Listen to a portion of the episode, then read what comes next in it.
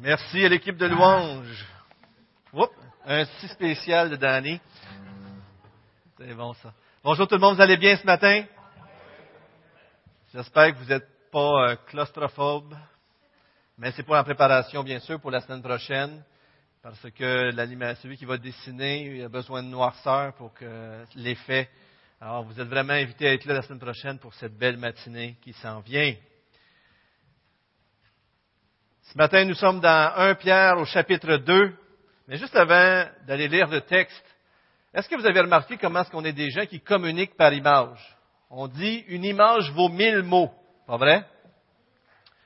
Et euh, aujourd'hui, on va communiquer par image. En fait, ce que je, je demande à Dieu, c'est qu'il nous communique par image, parce que la Bible est remplie d'images.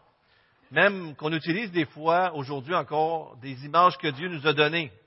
Si je vous commençais à vous expliquer que quelqu'un a été coupable, euh, mais ce n'était pas lui le vrai coupable, en fin de compte, c'est d'autres qui ont fait passer ça sur son dos. Puis là, j'essaie de vous expliquer une longue histoire. Puis à la place de ça, je vous dis, il a été pris comme bouc émissaire. On comprend juste à cause que je vous ai donné une image qui souvent fait référence à quelque chose que tout le monde connaît, une grande partie du monde connaît. Alors les images sont là pour nous éclairer, pour illuminer notre compréhension des choses, et ça nous aide à mieux saisir la richesse certaines choses et j'espère que c'est ce que ça va produire ce matin. Parce que Pierre emploie des images pour nous communiquer des vérités bibliques à propos de nous et de notre grand Dieu. Maintenant, euh, peut-être certains d'entre vous, vous souvenez lorsque vous avez lu l'Ancien Testament la, première fois, et ou certains d'entre vous l'ont peut-être jamais lu, mais vous avez su, vous avez lu un petit peu le temple, la tente, les sacrifices, les prêtres, Wow, ça fait pas mal de choses, mais pourquoi tout ça dans la Bible? Jusqu'à temps qu'on réalise que ces choses-là, on peut les comprendre de la bonne façon à travers Jésus-Christ, parce que toutes ces choses-là pointaient vers lui. Je vous montre trois passages, justement, dans Hébreu et dans Colossiens, qui nous montrent cette réalité. Dans Hébreu 8, euh, je crois que vous l'avez à l'écran, ceux-ci célèbrent, alors les Juifs, euh, le peuple d'Israël, célèbrent un culte ou une célébration qui est une image et une ombre des réalités célestes, ainsi que Moïse en fut divinement averti quand il allait construire le tabernacle. Regarde, lui dit Dieu, tu feras de tout d'après le modèle qui t'a été montré sur la montagne. Mais maintenant, Christ a obtenu un ministère, un ministère d'autant supérieur qu'il est le médiateur d'une alliance meilleure fondée sur de meilleures promesses. En d'autres mots, lorsque Moïse a mis les choses en place avec le tabernacle, les sacrifices et toutes ces choses-là, lui-même regardait, regardait quelque chose de plus grandiose, puis il a imité ça selon le plan de Dieu pour que les gens aient une représentation. Dès le départ, Moïse a mis les choses en place pour nous servir d'image qu'aujourd'hui nous savons bien sûr que ça pointait vers Jésus-Christ. Regardez un autre texte dans Hébreu 10. La loi, on a parlé du culte, maintenant on parle de la loi en effet, possède, bien sûr, c'est tout interrelié, la loi, en effet, possède une ombre des biens à venir et non pas l'exacte représentation des réalités. C'est pourquoi elle ne peut jamais, par les sacrifices toujours identiques qu'on présente perpétuellement chaque année, amener à la perfection ceux qui s'approchent ainsi de Dieu. En d'autres mots, tous les sacrifices qu'on a qu'on voit dans l'Ancien Testament, pointaient vers euh, le sacrifice parfait. À chaque fois qu'on offrait des sacrifices dans l'Ancien Testament, on disait qu'il fallait que, le péché, quelqu'un paye pour le péché, mais c'était jamais suffisant. Il fallait toujours en offrir d'autres, jusqu'à temps que Christ arrive et réalise ce que ces sacrifices voulaient dire. En d'autres mots, qu'il soit, qu'il meure sur la croix pour payer pour nos péchés. Colossiens 2, 16 à 17. Ainsi donc que personne ne vous juge à propos de ce que vous mangez et buvez. Dans l'Ancien Testament, il y avait des choses à manger, d'autres à pas manger. Mais dans le Nouveau Testament, on est libre de manger avec action de grâce. Et pour une question de fête, de nouvelle lune ou de sabbat, tout cela n'était que l'ombre des choses à venir, mais la réalité est celle du Christ. En d'autres mots, même les fêtes de l'Ancien Testament, même les sabbats, même toutes ces choses-là pointaient vers une réalité et nous aident à mieux saisir la richesse, la grandeur, la beauté de Jésus-Christ et de son œuvre à la croix. Amen? Alors, une image vaut mille mots. Alors, je vais demander à Catherine de nous passer une image qui résume un peu cette idée-là et je continue avec vous après.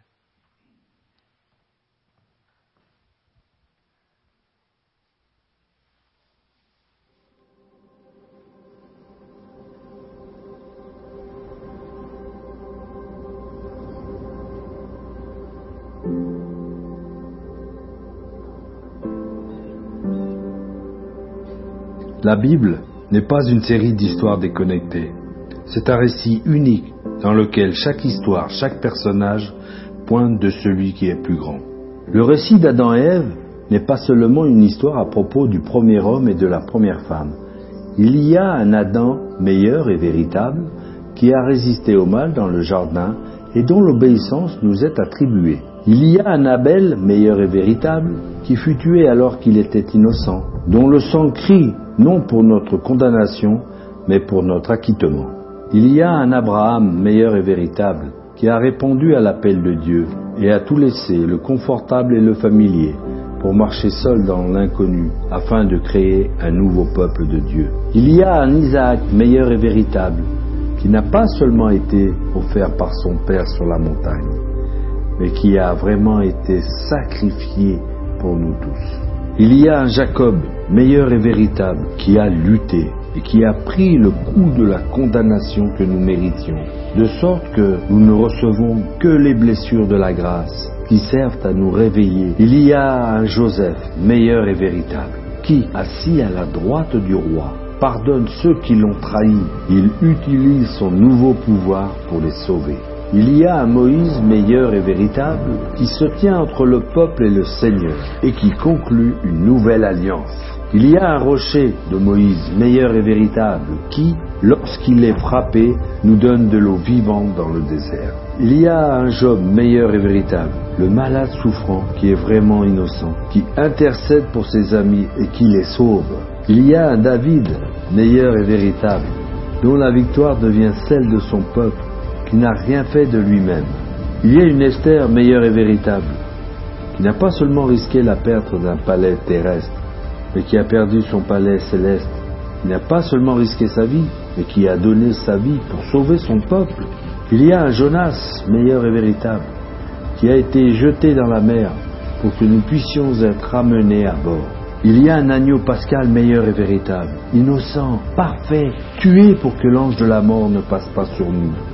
Il est le vrai temple, le vrai prophète, le vrai prêtre, le vrai roi, le vrai sacrifice, le vrai agneau, la vraie lumière et le vrai pain.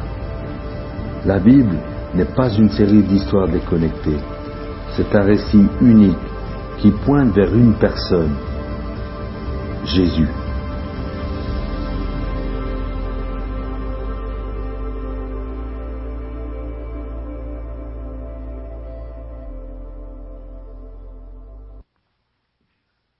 Amen. La Bible nous parle d'une personne et de son œuvre. Elle nous révèle Dieu et c'est en Jésus-Christ que Dieu se révèle à travers cela à nous.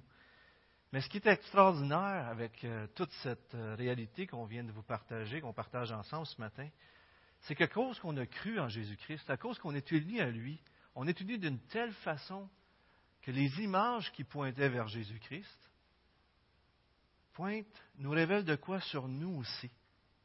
Parce que, lorsqu'on va le voir ce matin dans le texte qu'on va lire, Pierre parle de nous comme le temple.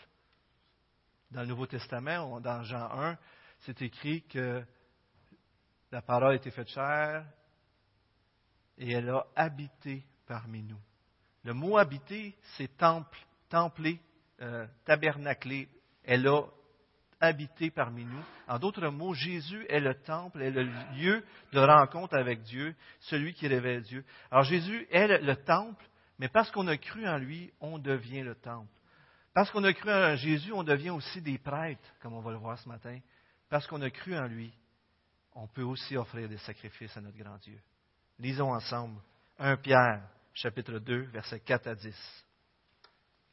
Les versets 8, 6 à 8 nous parlent de Jésus, qui est la clé pour qu'on soit tout ce qui est écrit dans ce texte, bien sûr. 1 Pierre, chapitre 2, versets 4 à 10. C'est la parole de Dieu. 1 Pierre 2, 4 à 10.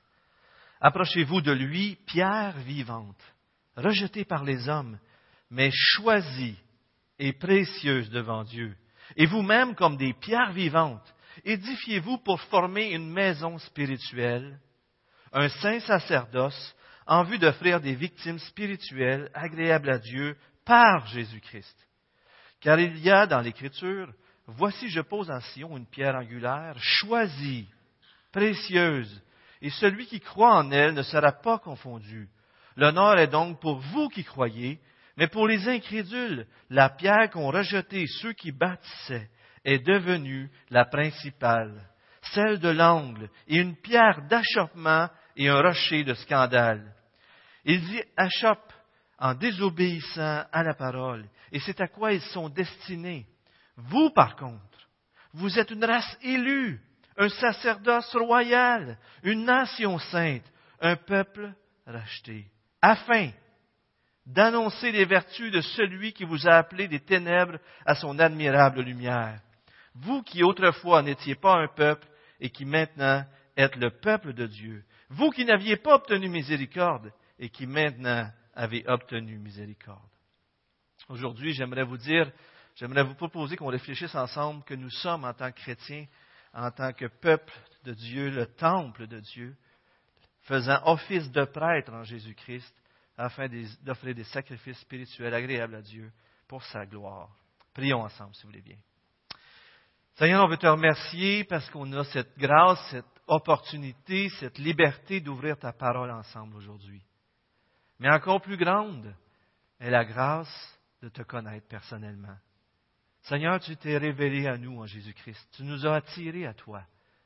À moins que tu nous attires, Seigneur, on ne peut pas te connaître. Et tu nous as amenés à honorer ton Fils. Celui qui n'honore pas le Fils n'honore pas le Père. Seigneur, je veux te remercier parce que tu ne nous as pas laissés dans l'ignorance. Tu es venu à notre recherche. Tu nous as conduits à la foi, à la repentance. Et aujourd'hui, Seigneur, on fait partie de ta maisonnée. Seigneur, fais-nous comprendre la beauté, la richesse de tout ce que nous avons en toi, de tout ce que nous avons en Jésus-Christ. Amen. La première chose que j'aimerais vous dire ce matin, c'est que Dieu nous établit temple de Dieu. Les versets 4 à 8 nous montrent qu'à cause de Jésus-Christ, nous devenons la maison de Dieu. Et bien sûr, vous voyez toutes les références à l'Ancien Testament dans le texte, parce qu'on va en voir tantôt. Mais qu'est-ce que si je vous dis un temple, ça servait à quoi dans l'Ancien Testament? Et même pour d'autres religions, il y avait des temples. Mais ça voulait dire quoi un temple? Ça voulait dire quoi? Les gens se réunissaient, exactement. Dans quel but? Adorer, adorer la prière. Qu'est-ce que le temple faisait? Pourquoi il s'était là puis pas ailleurs? Dieu était présent. C'était le lieu de rencontre entre l'homme et Dieu. C'était la place où Dieu se dévoilait.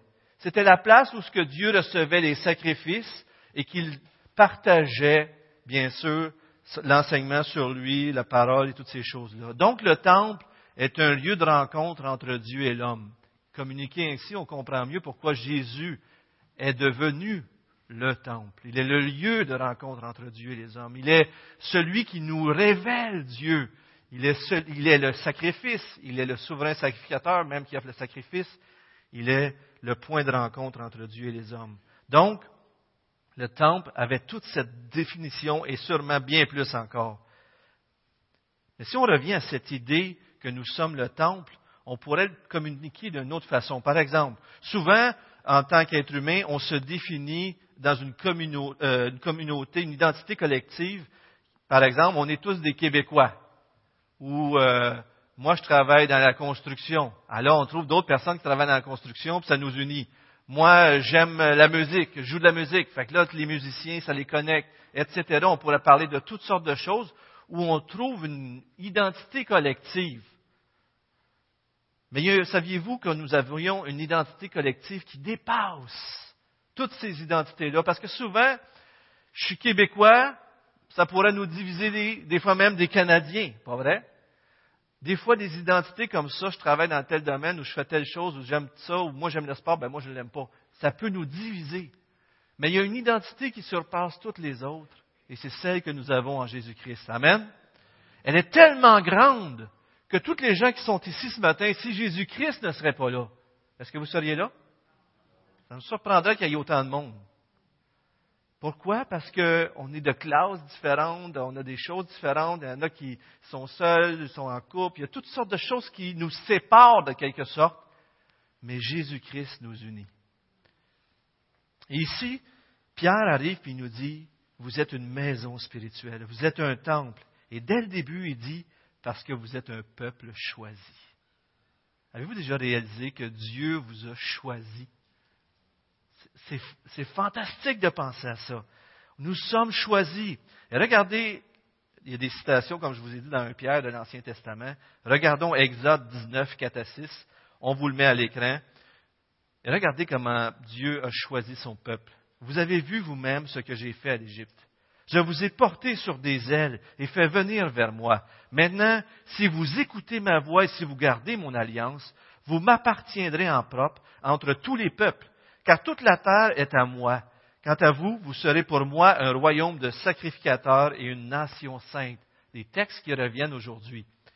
Voyez-vous, Dieu a sauvé son peuple d'Égypte, il a fait alliance avec lui. À cause de ça, c'est un peuple choisi, différent de tous les autres peuples sur la terre. Est-ce que tous les peuples de la terre appartiennent à Dieu? Ben oui, tout appartient à Dieu. Pas vrai? C'est le créateur du ciel et de la terre. Mais Dieu s'est choisi un peuple qui lui appartienne, qui a une relation spéciale, une alliance. Si vous, avez de la difficulté à comprendre l'alliance, vous pouvez juste prendre l'idée de mariage, c'est excellent. C'est une relation, un, engagement. Ce qui est de la beauté de l'alliance qu'on a avec Jésus-Christ, c'est que c'est lui qui s'est engagé envers nous particulièrement. Et nous, on répond à son engagement tout simplement. Mais Dieu s'est engagé, il s'est choisi un peuple, il nous a élus. Et à cause de ça, maintenant, on fait partie de cette maisonnée, on fait partie de cette communion dans cette proximité avec Dieu. Et ce n'est pas une alliance qui est là parce que est-ce que vous croyez que vous êtes sauvés parce que vous avez des beaux yeux? Non? Est-ce que vous êtes sauvés parce que vous chantez bien, Madame Rachel? Non? Oui, non? Non. Faut que je vous réveille un peu, là. Non, non, non, non.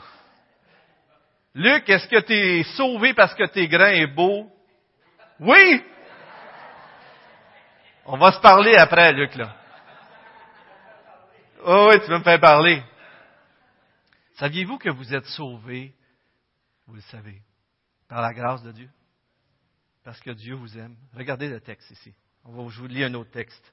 Dans Deutéronome 7. Ce n'est point parce que vous surpassez en nombre tous les peuples que l'Éternel s'est attaché à vous et qu'il vous a choisi, car vous êtes le moindre de tous les peuples, mais parce que l'Éternel vous aime. Madame Dupont, ce n'est point parce que vous êtes une bonne cuisinière, travaillante, puis vous prenez soin de votre mari que vous êtes sauvé, mais parce que Dieu vous a choisi, Madame Dupont, puis parce qu'il vous aime. Francine, Dieu t'a sauvé parce qu'il t'aime. Marthe, Dieu t'a sauvé parce qu'il t'aime. C'est pas parce qu'on a des beaux yeux, ou des beaux cheveux, ou bien habillés, ou sait bien se conduire, ou qu'on fait des bonnes choses. C'est pour ça qu'on est sauvé? C'est-tu pas extraordinaire de savoir que ce n'est pas à cause de nos qualités ou pas de nos qualités, que ça dépend pas de nous, mais que Dieu nous a choisis et il nous aime parce qu'il l'a choisi? Tout ce qu'on fait. Je suis sûr qu'il y en a peut-être qui auraient voulu que je fasse ça avec vous, là. Hein? Christine, Dieu t'a choisi parce qu'il t'aime. Il t'a choisi. C'est extraordinaire, ça, quand on personnalise les Écritures comme ça. Et il fait de nous une maison spirituelle, une habitation de Dieu. Le mot maison spirituelle, c'est le mot écoste. Et puis, c'est cette idée, ça peut être une construction, une habitation, mais aussi une maisonnée, une famille, puis au sens plus large, un peuple. C'est comme si euh, Pierre, on peut voir comme un jeu de mots, et il est en train de nous dire qu'en réalité, le temple spirituel, aujourd'hui, c'est vous. Est-ce que tout ça ici, les lumières, le J-Proc, euh, le bois, la brique à l'extérieur, est-ce que c'est ça la maison de Dieu? Est-ce qu'ici, la salle, c'est le sanctuaire? On a appelé ça de même dans le passé, pas vrai? Mais la réalité, là, c'est que si aujourd'hui, cette salle-là, cette place-là ici, elle est sainte, c'est pourquoi? C'est parce que vous êtes là. C'est parce que vous êtes le peuple de Dieu oui, c'est vrai, le bâtiment, en quelque sorte, a été mis à part pour euh, Dieu, tout ça, mais on n'est plus dans l'Ancien Testament où c'est un bâtiment, là. Le peuple de Dieu, c'est vous. Vous êtes la maison de Dieu. Et si on marche dans un lieu saint, c'est quand on est avec d'autres croyants. Et c'est ça qui est extraordinaire. Il a fait de nous un peuple de Dieu. Vous savez, on pourrait, on pourrait certains aujourd'hui pourraient prendre l'Église comme un genre de club social, puis dire, ben, oh, si j'ai le goût d'y aller ou si je ne vois pas, c'est pas bien grave. Mais l'Église, c'est tellement plus que ça. C'est notre, c'est l'expression de notre identité spirituelle. On est liés de sang, l'Église. Est-ce que vous croyez qu'on est liés les uns les autres par le sang? Par quel sang? Le sang de Jésus-Christ. Je suis lié à mon frère Gino par le sang. Mais j'ai un lien éternel avec lui par le sang de Christ. Amen, Gino? Je suis doublement lié à Gino. Pauvre Gino. Mais, mais heureusement, il sait qu'un jour, Dieu va me sanctifier complètement. Et ça, c'est extraordinaire. On est des pierres vivantes. Une pierre vivante, ça ne veut pas juste dire qu'on est des personnes, tout ça. Jésus est celui qui vivifie les autres, est celui qui nous rend vivants. Il a été, il est celui qui est le ressuscité. Puis lorsqu'on croit en lui, on passe de la mort à la vie. Et à chaque fois que dans l'Église un nouveau croyant s'ajoute ou un croyant devient de plus en plus sanctifié, l'Église grandit. On est tellement lié à Jésus-Christ. On est tellement lié à Jésus-Christ que c'est plus moi qui vis, mais c'est Christ qui vit en moi. C'est intéressant de faire le lien aussi avec Pierre. Vous en souvenez-vous, Simon, Jésus a changé son nom dans Matthieu 16, 18. Jésus dit, qui les gens disent-ils que je suis? Vous en souvenez-vous? Puis là, il dit à ses disciples, puis vous autres, qui, qui vous dites-vous que je suis? Puis là, Pierre, il a dit quoi? Tu es le Christ, le Fils du Dieu vivant, etc. Vous vous en souvenez? Il l'identifie comme le Sauveur, il l'identifie comme le Seigneur. Et là, qu'est-ce que Jésus dit? Tu es pierre, sur cette pierre, je bâtirai mon église. ici, on est des pierres vivantes. Pierre utilise cette idée de bâtir l'église de Dieu parce qu'on est des pierres vivantes que Christ construit. Et ça, c'est parce qu'on a un lien vivant avec Jésus-Christ que ça arrive tout ça. Dans Éphésiens 2, on peut lire En lui, Jésus, tout l'édifice bien coordonné s'élève pour être un temple saint dans le Seigneur. Et lorsqu'on arrive au verset 6 à 8, là, c'est comme si on passe de l'idée de pierre vivante que nous sommes à la pierre d'angle qu'est Jésus-Christ. Le texte tourne pour nous montrer qui fait de nous des pierres vivantes. Le texte tourne pour nous montrer qui fait de nous des prêtres et qui nous, nous permet d'offrir des sacrifices. Et c'est bien sûr Jésus-Christ. Au verset 6, Voici, je pose en Sion une pierre angulaire, choisie, précieuse, et celui qui croit en elle ne sera pas confondu. L'honneur est donc pour vous qui croyez, mais pour les incrédules, la pierre qu'ont rejetée ceux qui bâtissaient est devenue la principale de l'angle. Celle de l'angle est une pierre d'achoppement et un rocher de scandale. Ils s'y achoppent en désobéissant à la parole, et c'est à quoi ils sont destinés. Regardez comment ça commence. Une pierre angulaire, choisie et précieuse.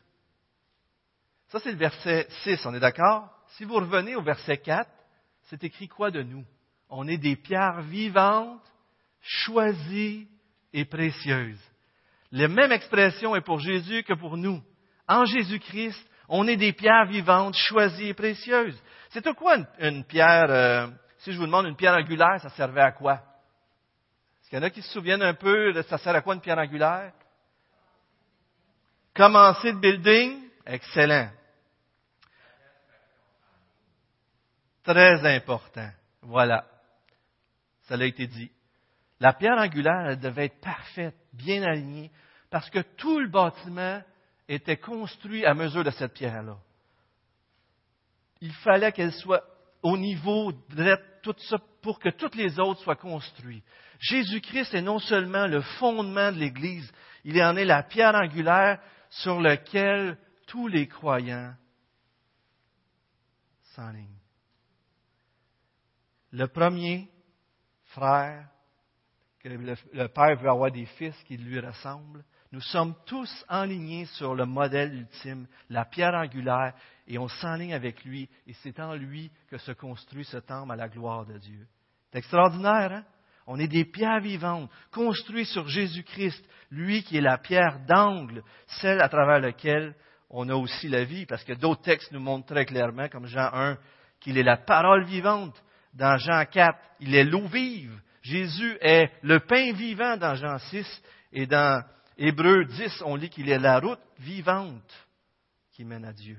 Jésus, c'est celui qui nous donne la vie par sa résurrection, mais il est la pierre d'angle qui nous enligne tous, le rocher sur lequel tout est construit et qui dirige toute l'Église, le fondement. C'est magnifique de voir comment Pierre prend les images de l'Ancien Testament et nous montre comment ce que nous sommes aujourd'hui en Jésus-Christ, le temple de Dieu, des prêtres et ceux qui offrent des sacrifices à lui. Même Pierre, lorsqu'il arrive devant le Sanhédrin, il, les accuse, les chefs, les chefs juifs, que c'est eux qui ont rejeté la pierre. Alors cette idée, la pierre donc qui a été rejetée par ceux qui bâtissaient, c'était qui ceux qui bâtissaient? Acte nous montre que c'est les chefs juifs de l'époque qui ont crucifié Jésus. Et ce qui est très intéressant, c'est que ah, Dieu avait promis à Abraham qu'il bénirait toutes les nations à travers Jésus-Christ, à travers sa descendance. Et, les, ceux qui bâtissaient, qui étaient les chefs d'Israël, qui bâtissaient le peuple de Dieu en quelque sorte, en rejetant Christ, en le crucifiant, ont amené que la promesse de Dieu de bénir toutes les nations s'accomplisse. Rien ne peut sortir du plan de Dieu. Dieu est au contrôle de tout et dirige tout. Même le début du verset 4, ça dit Approchez-vous, approchez-vous. Et il y a cette idée de foi, on le voit dans le texte, à celui qui croit, euh, à vous qui croyez. Puis, mais pour les incrédules, c'est par la foi qu'on s'approche de Dieu, c'est par la foi qu'on est béni, c'est par la foi qu'on reçoit toutes ces choses-là. Et regardez, il s'achoppe au verset 8, il s'y achoppe à cette pierre-là en désobéissant à la parole. L'idée, c'est que lorsqu'on croit à l'évangile de la parole de Dieu, on est béni à travers sa parole. On est sauvé, on devient le temple de Dieu. On est des pierres vivantes qui s'ajoutent au monument pour sa gloire. Mais lorsqu'on désobéit, on rejette la parole de Dieu, Christ devient pour nous une pierre d'achoppement. Croyez-vous en Jésus-Christ? Croyez-vous en l'Évangile? C'est donc Jésus-Christ, par sa mort à la croix, qui nous acquiert toutes ces choses-là. Vous vous souvenez probablement euh, de la parabole au Matthieu 21 où ce que euh, Jésus parle aux leaders de, l'époque, puis il leur dit, un homme a confié une vigne à des vignerons, il l'a fait grandir, puis à un moment donné, il dit, je veux récolter les fruits de toute cette vigne-là.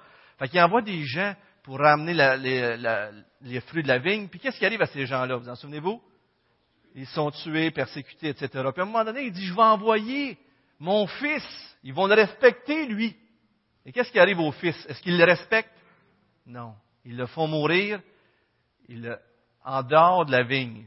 C'est assez évident qu'il pointe vers lui-même, Jésus, vers sa mort à la croix, qui est en dehors de la ville. Et puis, il par des païens. Et, là, après tout ça, Jésus lui-même cite ce passage-là. Il dit La pierre qu'ont rejeté ceux qui bâtissaient est devenue la principale de l'angle. En d'autres mots, c'est vous qui bâtissiez le peuple de Dieu en quelque sorte, mais vous me rejetez, mais c'est moi qui deviens le fondement du peuple de Dieu pour l'éternité.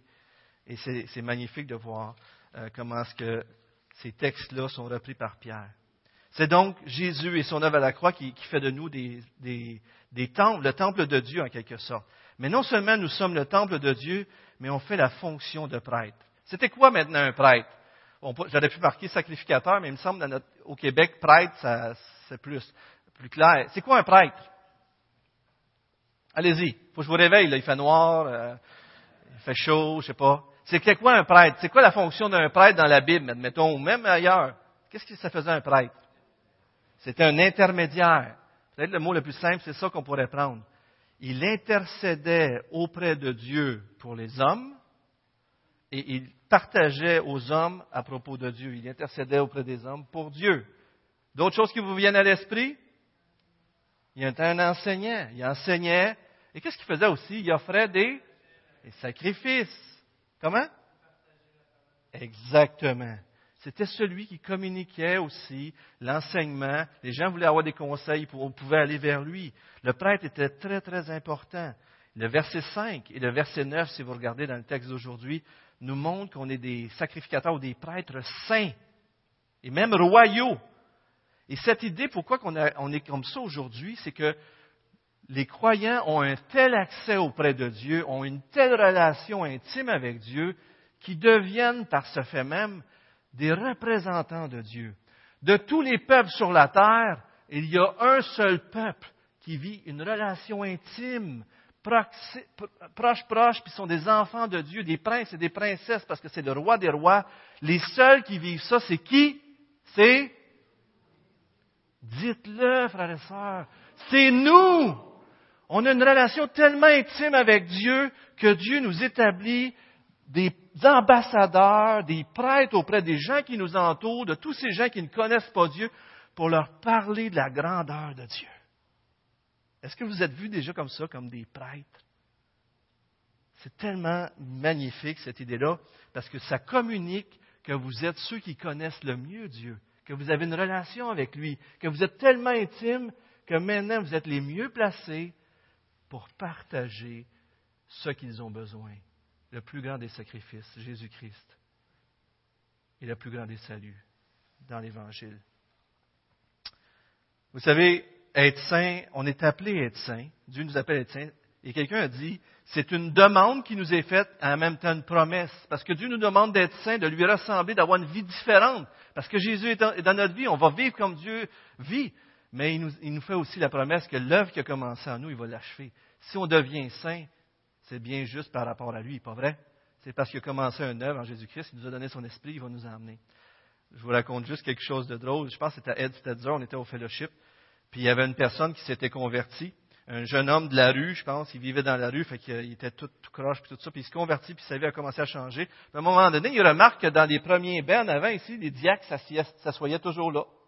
C'est une petite église. Fait que lui, à un moment donné, dans sa tête, savez-vous ce qu'il s'est dit? Mais si les diacres s'assiedent en avant, ça veut dire que plus tu t'assieds en avant, plus qu'il y a du monde de saints. plus qu'ils sont saints en avant. Il n'y a pas grand monde ici, là, assis en avant. C'est des chaises vides. C'est pas bon, hein? Mais dans sa tête, à lui, c'était comme ça. Ah, les diacres en avant, ça veut dire qu'il faut que ça, plus tu es saint, plus tu t'assieds en avant, puis plus tu t'assieds en arrière. Madame Larin, Monsieur Larin. Je suis désolé. Mais Luc est proche. Fait que là, à un moment donné, ce jeune homme-là revient, puis les diacres étaient assis en avant, fait qu'il s'en vient les voir, puis il leur dit, hey, vous, là, vous devriez reculer quelques chaises parce que je vous ai vu cette semaine. Il l'avait vu, puis c'était pas exactement quelque chose d'édifiant, probablement, puis il avait dit, il devrait reculer de quelques semaines. Mais savez-vous quoi? Dans l'Ancien Testament, on pourrait penser que les sacrificateurs, les prêtres, tout ça, devaient être plus saints que le peuple. Mais dans la Nouvelle Alliance, est-ce que vous avez besoin de passer par un pasteur pour parler à Dieu? Qui est prêtre dans la Nouvelle Alliance? Jésus-Christ est le souverain sacrificateur, mais à travers lui, qui devient prêtre? Tous les croyants. Tous les croyants ont accès à Dieu. Personne n'a besoin d'un diacre, d'un pasteur ou je ne sais pas quoi encore pour s'approcher de Dieu. On est tous égaux, mais on a tous à partager la même sainteté, pas vrai? Oui, les pasteurs, les diacres doivent être des modèles. Mais l'idée de sainteté nous atteint tous. On est tous un peuple saint parce qu'il nous a choisis. En d'autres mots, devenez ce que vous êtes déjà en position. Devenez saints, comme moi j'ai fait de vous un peuple saint. Bon, il y a des expressions là-dedans qui sont tellement belles. Une race élue. On est, peuple, on est un peuple élu un sacerdoce royal qui pourrait être traduit comme un royaume composé de prêtres, un royaume composé de prêtres, mis à part pour annoncer les privilèges qu'on a reçus et qu'on peut donner, que Jésus-Christ donne pour accéder à Dieu. On a accès à Dieu, on peut partager ces privilèges-là avec les autres. La nation sainte, on est le peuple racheté de Dieu. Voilà ce qu'on est, frère. quatre expressions qui sont tellement riches, extraordinaires. Vous savez, euh, le mot euh, saint euh, sacerdoce, dans le sens qu'on est consacré à Dieu. On est mis à part pour son œuvre. Je vais partager quelque chose, je ne pense pas que ça dérange Edith que je partage ça, puis Clément. Mais hier soir, on était chez eux, puis on était invités gracieusement, puis à un moment donné, on partageait, c'était édifiant, tout ça. Puis à un moment donné, Edith, elle me dit, quelque chose, tu sais, puis c'était vraiment édifiant. Puis elle, disait elle dit quelque chose comme, vous savez, dit, on a beau faire tout ce qu'il y a à faire, mais si Dieu bénit pas, ça n'arrivera rien. Il n'arrivera rien. T'en souviens-tu, Edith? Puis moi, les gens, des fois, demandent, euh, m'ont déjà demandé euh, Hey, ça va bien à Saint-Hyacinthe. Fait que moi, je suis là, puis je dis C'est l'équipe à Saint-Hyacinthe. On a une belle équipe. Puis, tu sais, je suis là, puis je pense de même. Puis, c'est vrai, on a vraiment une belle équipe, puis c'est pas à diminuer tout ça. Mais en réalité, là, même si on a la plus merveilleuse équipe au monde à Saint-Hyacinthe, si Dieu ne met pas sa grâce là-dedans, si Dieu ne met pas sa main, est-ce que Dieu va bénir? Même si on ferait tout ce qui est parfait, si Dieu met pas sa bénédiction, est-ce que ça va être béni? Mais même si ça serait fait un peu croche, si Dieu bénit, est-ce que ça va être béni? C'est lui qui mérite toute la gloire. Elle a été une prêtresse pour moi hier soir. Comprenez-vous? Lorsqu'on prend soin les uns des autres, qu'on s'édifie comme ça, on est des représentants de Dieu, puis on s'aide à grandir dans la foi. On est des prêtres les uns envers les autres. Je vous donne un autre exemple. Et là, je me mets un peu la tête sur le bio, mais je pense que c'est important. Que je fais une retraite avec mes amis, Mathieu Giguère, Nicolas Cornois, ce sont des pasteurs à Montréal, Terrebonne-Mascouche. Et puis, euh, on est redevable. Fait qu'on regarde nos vies, on s'examine, puis on se challenge, tout ça. Fait que, à un moment donné, j'avais prié avant la fin de semaine que Dieu me parle, puis fait que là, on parle ensemble, puis à un moment donné, je ne sais pas pourquoi, j'arrive sur la discussion, puis les deux gars étaient avec moi, puis là, mais c'était à moi, on travaillait sur moi, là, tu sais. Fait que là, je dis, moi, j'ai toujours eu un paradoxe dans ma vie. Je rêve de grandeur, puis à un moment donné, je suis fatigué. Fait que là, dans ma tête, je me dis, ben, je suis fait de même, c'est juste pour ça, tu sais. Ça a donné de même, tu sais. Mais là, je parle avec lui, puis là, je, là, je dis, ouais, mais avec mes patrons, je voulais toujours faire plus que ce qu'ils demandaient. Puis là, il me demandait ça, puis moi j'aimais ça qu'il me laisse faire parce que je dis, garde mon patron, tu me demandes ça, moi je vais aller jusque-là. On va faire plus que ce que tu me demandes. Puis là, après ça, je dis, je vais commencer à réaliser que dans le fond, quand j'étais jeune, je cherchais que mes parents soient fiers de moi. Puis là, quand j'ai dit ça, je suis venu tout ému. Je suis venu tout, tout brisé, tu sais. J'étais là coincé, puis là, moi puis tout le monde savait que là, Dieu venait de mettre le doigt à quelque part sur quelque chose. Et puis là, j'ai réalisé que, je sais, mes parents sont fiers de moi, qu'ils m'aiment, je les aime, on a vraiment une belle relation extraordinaire. Mais même si on a une belle relation extraordinaire, ces, mensonges-là, j'ai cru dans ma jeunesse, même si je suis en paix avec mon passé, puis tout est extraordinaire, mes parents, je les aime, ils m'aiment, tout ça, c'est resté là. Et puis, ça s'est répercuté sur mon travail. Et puis là, ça s'est sûrement répercuté sur l'Église ici au début. Mais ce que j'ai réalisé au bout de ligne, c'est qu'aujourd'hui, j'essayais que Dieu soit fier de moi. Puis là, ça va vite des fois dans ta tête. Là, tu te réalises, tu dis, si tu essaies que Dieu soit fier de toi, ça veut-tu dire que tu ne crois pas qu'il l'est déjà? qui t'a déjà aimé en Jésus-Christ? Ça veut, là, j'ai réalisé que j'étais en train, par mes propres forces, d'essayer d'avoir quelque chose que j'avais déjà en Jésus-Christ. J'étais en train de me fatiguer, me fatiguer, me fatiguer tout seul. Je voulais, je vivre des grandes choses, puis j'étais brûlé après ça, je voulais tout lâcher. Puis là, j'ai réalisé la même journée, je lis un article qui disait des gens qui, prennent toutes des bouteilles au Mexique, je pense, puis ils vont faire du recyclage, puis ils ont tellement de recyclage après eux, des fois que tu vois juste leurs pieds. Tu sais, c'est comme plein de bouteilles, vous avez peut-être déjà vu ça. Puis là, il disait que les chrétiens, des fois, ce qu'on fait, c'est qu'on recycle la loi. J'essayais par mes propres forces que Dieu soit fier de moi. Voyez-vous l'idée? Fait que là, à un moment donné, c'était tellement intense, j'ai dit au gars, OK, j'aurais besoin d'aller marcher. Mais euh, vous savez ce que c'est? Mais là, on prie, je demande pardon à Dieu parce que je n'ai pas cru qu'il m'aimait, je n'avais pas besoin de faire des choses pour lui plaire. En Jésus-Christ, je lui suis agréable, il m'aime, je n'ai pas besoin d'ajouter à son œuvre à la croix. Pardonne-moi, Seigneur, de penser que mes œuvres peuvent ajouter. Je demande pardon et euh, puis à un moment donné, je vais marcher, je prie avec les gars, je vais marcher. Mais quand je marchais dans le village de Saint-Liboire, parce qu'on va au bâtiment de Saint-Liboire, je marchais tranquillement comme ça. Là, je me dis, les gens qui me regardaient, ils devaient se dire, c'est quoi ce gars-là? Tu marches, tu marches, tu t'en vas quelque part. Mais moi, je marchais tout tranquillement. Savez-vous pourquoi? Parce qu'il y avait un poids qui était tombé de mes épaules. Ah, j'étais libéré, man. J'étais libéré. Frères et sœurs, on peut être des prêtres les uns pour les autres si on est prêt à faire face à ces réalités-là. Mes deux frères m'ont aidé à faire face. Ils m'ont amené à apprécier encore plus, à saisir l'œuvre de la croix dans ma vie encore plus fort.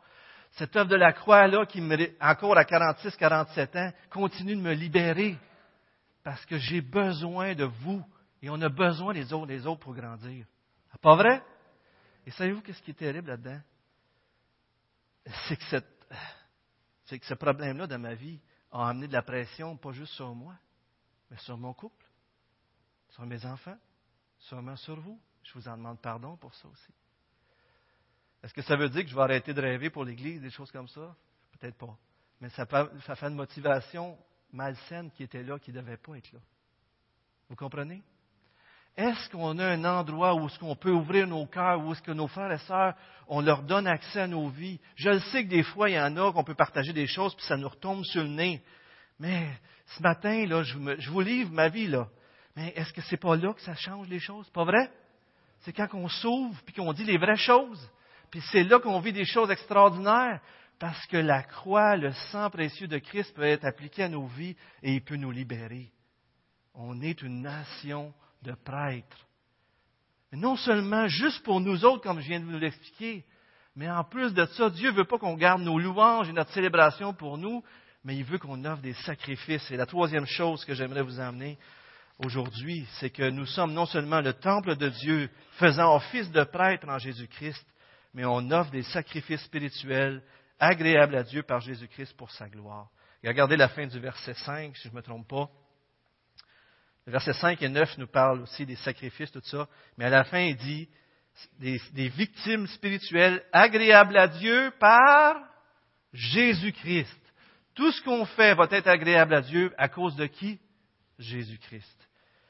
Et là, on arrive dans ce texte où on offre des sacrifices. Et si vous regardez dans les Écritures, les, sacrifices spirituels, on voit dans Romains 12 qu'on peut offrir nos corps comme un sacrifice vivant. On voit dans, euh, dans le Philippiens 4, 18 qu'on peut offrir nos argents. C'est une offrande que, Dieu voit comme une offrande agréable à Dieu. On parle de nos louanges dans Hébreu 13. On parle de faire le bien encore dans Hébreu 13. on parle d'évangéliser des âmes dans Romains 15, 16. On parle du sacrifice par amour dans Éphésiens 5, 2 et la prière et sûrement d'autres dans Apocalypse 8, 3, la prière. Mais ici, le texte s'arrête spécialement sur la louange, sur le célébrer la grandeur de Dieu. Voilà les sacrifices qu'on doit offrir. Et regardez les textes qu'on vous met à l'écran. On a le privilège de connaître Dieu, mais ce privilège-là, ce qu'on devrait répondre face à ce privilège-là, c'est ces textes-là nous le montrent aussi en partie. Ésaïe 43, 7, quiconque s'appelle de mon nom et pour ma gloire, j'ai créé, formé et fait. Jean-Marc, Dieu t'a créé pour sa gloire. Michel, Dieu t'a créé pour le célébrer, pour le glorifier. Amen. Amen. Regardez le verset, le, Ésaïe 43, 21. Le peuple que je me suis formé, publiera mes louanges. Roman, est-ce que tu veux publier les louanges de Dieu? Est-ce que tu sais que tu as été formé pour publier les louanges de Dieu? Pas vrai? Regardez. Publier les louanges de Dieu. Raconter parmi les nations sa gloire, parmi tous les peuples ses merveilles. Vous savez, la création est quelque chose d'extraordinaire. L'univers, les créatures, l'être humain, les animaux. Euh, prenez juste ce que Job fait, le crocodile, la carapace et toutes ces choses-là. Juste ça, la gloire de Dieu. Mais non seulement il y a ça, mais il y a tout ce que Dieu fait à travers les peuples. Il élève les rois, il les abaisse. Il fait ce qu'il veut, il est souverain. Mais plus que toute autre chose, Dieu nous a racheté des ténèbres pour nous faire passer à son admirable lumière. Dieu a racheté les Israélites de l'Égypte, de l'esclavage, pour leur donner la terre promise où coule le lait et le miel. Et Dieu nous a arrachés du monde, du péché, de la mort, du jugement, pour nous faire goûter à lui, pour nous faire goûter à l'éternité, pour nous faire goûter à la vie. C'est ce que Dieu fait dans nos vies. Et non seulement c'est pour là, pour le dimanche matin, pour nos louanges, mais Dieu se sert aussi pour partager l'Évangile. Avez-vous déjà vu l'Évangile comme de la louange à Dieu? Pensez-y, là.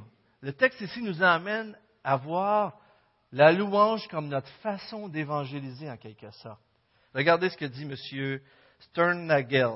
Le but est donc missiologique, missiologique, excusez. C'est par une vie transformée que le nouveau peuple de Dieu rendra le mieux témoignage de la grâce dont il a été l'objet. Et ce n'est pas seulement la vie individuelle qui a été transformée, c'est en tant que maison de Dieu où les uns et les autres sont unis euh, aux autres dans l'amour qui attireront le plus efficacement ceux qui ne connaissent pas encore celui dont toute grâce émane. Frères et sœurs, est-ce que vous vivez encore des choses avec Dieu aujourd'hui? Oh, ça fait peur, ça. Honnêtement, vous vivez-vous des choses avec Dieu? Il faut le partager, il faut glorifier notre Dieu. Des fois, on se dit, quand est-ce la dernière fois j'ai partagé ma conversion? Des fois, c'est des semaines, des fois, c'est des mois, des fois, ça peut être des années. Et pourtant, Dieu nous a arrachés, il nous a donné la vie éternelle. Vous savez, évangéliser, on pourrait simplifier ça à dire, partager ce que Dieu fait dans ma vie. Partager comment est-ce qu'il m'a sauvé. Et c'est tellement extraordinaire. Dieu nous fait de nous des témoins parce qu'il a agi dans notre vie de sorte qu'on soit transformé. Alors on est des témoins vivants de ce que Dieu peut être pour nous. Et maintenant, dans notre bouche, les louanges devraient rendre témoignage non seulement dans nos vies, mais par notre bouche que Dieu, c'est le plus grand. Et tout ce que vous cherchez dans le monde, à travers toutes ces sortes d'idoles-là que vous avez, vous cherchez Dieu en fin de compte. C'est juste lui qui peut vous combler. Lorsque Jean-François Moquin est venu pour nous présenter l'approche de Je suis deuxième. Il nous a donné des points pour évangéliser, puis c'était très intéressant. Vous l'avez à l'écran. Il dit en premier, prions. Prions pour que des gens soient ouverts à l'Évangile, que Dieu nous ouvre des portes. La deuxième chose, il nous dit, tendez des perches. Vous savez, on vous a parlé des petites cartes Je suis deuxième, comme ça, on en vend à la bibliothèque. Et là-dessus, vous avez le site Internet, vous avez euh, les témoignages de Monique Lépine, d'autres personnes aussi. Fait que, tu sais, des fois, on donnait des DVD, pour que les gens voient la grandeur de Dieu. Maintenant, vous avez juste à donner une carte. Il y a même une place pour mettre euh, une adresse de l'église ou quoi que ce soit. Tendez des perches. Et lorsque vous voyez que la lumière est jaune, nous ralentissez, puis c'est rouge, ben, on peut arrêter tout simplement. Mais si la lumière est verte, partageons notre témoignage de vie. Partageons comment Dieu nous a sauvés. Partageons qui est Jésus. Pourquoi Dieu vous fait arriver dans la vie de quelqu'un comme ça, si ce n'est que pour que ce soit vous qui partagiez votre témoignage? Une des idées qu'il a, données, que j'ai particulièrement aimé, c'est l'idée de trouver une personne de paix. Une personne de paix, c'est quoi? Dans Luc 10, ça parle que Jésus envoie ses 70. Vous vous en souvenez? Euh, il envoie ses 70 disciples, euh, je pense que à deux par deux pour évangéliser. Puis il dit, vous allez trouver des maisons, vous allez offrir votre paix, mais si la paix revient à vous, vous restez pas là. Mais si la paix euh, reste là, si la paix demeure, restez dans la maison. Et il a, tiré cette idée de dire qu'il y a des gens qui sont des gens de paix, dans le sens qu'ils sont préparés. Ils ont soif d'entendre parler de Dieu à l'avance déjà. Ils sont préparés à recevoir l'Évangile. Et des fois, on partage, on, entend des perches, ça se ferme souvent, on nous rejette même, tout ça. Mais à un moment donné, on, tombe sur quelqu'un que Dieu a préparé. Ça arrive, pas vrai? Des Achées, des Samaritaines, des euh, Corneilles, des Lydies, des eunuques. Fait que là, il dit que quand vous tombez sur une personne qui vous reçoit, qui, en veut plus, partagez-leur votre témoignage. Quelques minutes, là, pas besoin que ça soit long. C'est sûr que si vous lui parlez une heure de temps, la prochaine fois, peut-être il ne voudrait plus. À moins qu'il ait vraiment soif.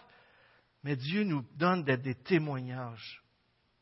Le texte continue en disant, euh, en citant Osée, qui dans l'Ancien Testament, le peuple de Dieu avait tellement péché qu'il était rendu, euh, que Dieu disait, l'eau amie, qu'il n'est plus mon peuple, et l'Oruama, qu'ils ne recevront plus miséricorde. Mais Dieu, dans ce texte-là, parle d'Israël, puis il leur dit qu'un jour, ils vont redevenir son peuple et qu'il va leur faire miséricorde.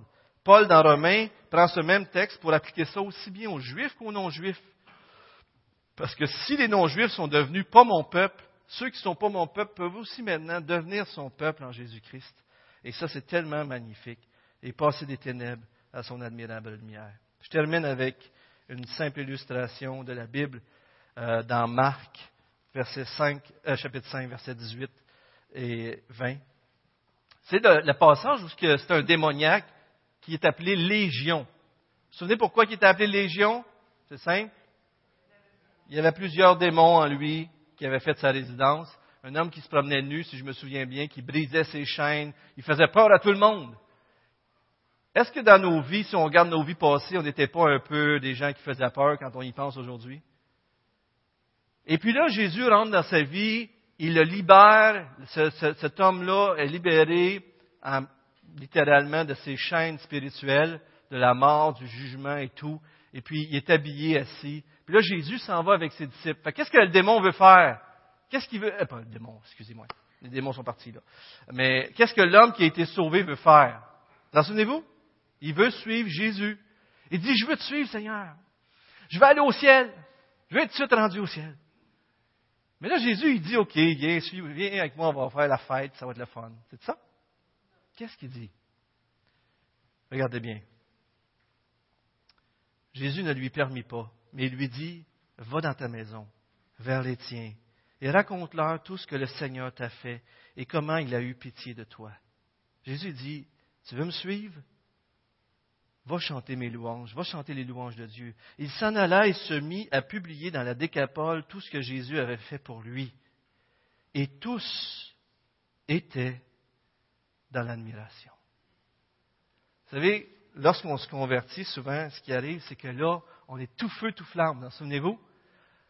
Puis là, on parle de Dieu, mais on est tellement passionné, là. Puis on est tellement transformé que les gens sont là, puis ils peuvent être même dans l'admiration de ce que Dieu peut avoir fait. Aujourd'hui, est-ce que des fois on partage l'Évangile juste en disant Ah, Dieu fait ça, tu sais, il est capable de faire des grandes choses, tu sais. Oui. Mais est-ce qu'on est, est-ce qu'on aime le Seigneur? Le Seigneur m'a libéré? Je ne dis pas qu'il faut être extrêmement émotif, émotif, tout ça, mais je me dis, est-ce que l'œuvre de Dieu a encore un effet dans nos vies aujourd'hui et que ça paraît dans notre vie? Et dans nos paroles. Frères et sœurs, on est en mission. Vous êtes le temple de Dieu. Nous sommes le temple de Dieu. Vous êtes des prêtres, non seulement les uns envers les autres, mais vous êtes des prêtres qui communiquent Dieu à ceux qui nous entourent. Et nous offrons le sacrifice de louange, non seulement au peuple de Dieu, mais à tout ce monde alentour de nous qui veulent bien l'entendre. Prions. Seigneur, on veut te remercier pour ta parole d'aujourd'hui. Merci pour cette richesse de tes Écritures. Seigneur, on peut être, en tout cas, je peux être bien faible peut-être en, exprimant tout cela, mais Seigneur, toi tu es grand. Fais-nous comprendre la beauté, la grandeur de ton salut et comment tu nous sauves en Jésus-Christ et tout ce que tu nous donnes, le privilège qu'on a, Seigneur, de te connaître, d'avoir une proximité avec toi, d'ouvrir la Bible à tous les jours, d'entrer dans ce lieu saint de ta présence parce que le voile, le corps de Jésus-Christ a été déchiré sur la croix. Et aujourd'hui, on a accès à toi, Seigneur, et on peut être en ta présence continuellement et sortir à l'encontre de, ton peuple pour les édifier et pour nous ramener à la croix tous et chacun et pour partager ce sacrifice parfait à ceux qui ne te connaissent pas encore et qui pourraient entrer en communion avec toi. Seigneur, remplis-nous d'amour pour toi. Remplis-nous d'amour pour ces gens qui nous entourent et que nos vies et nos paroles te célèbrent jusque dans l'éternité. Au nom de Jésus-Christ, on te prie, Seigneur. Amen.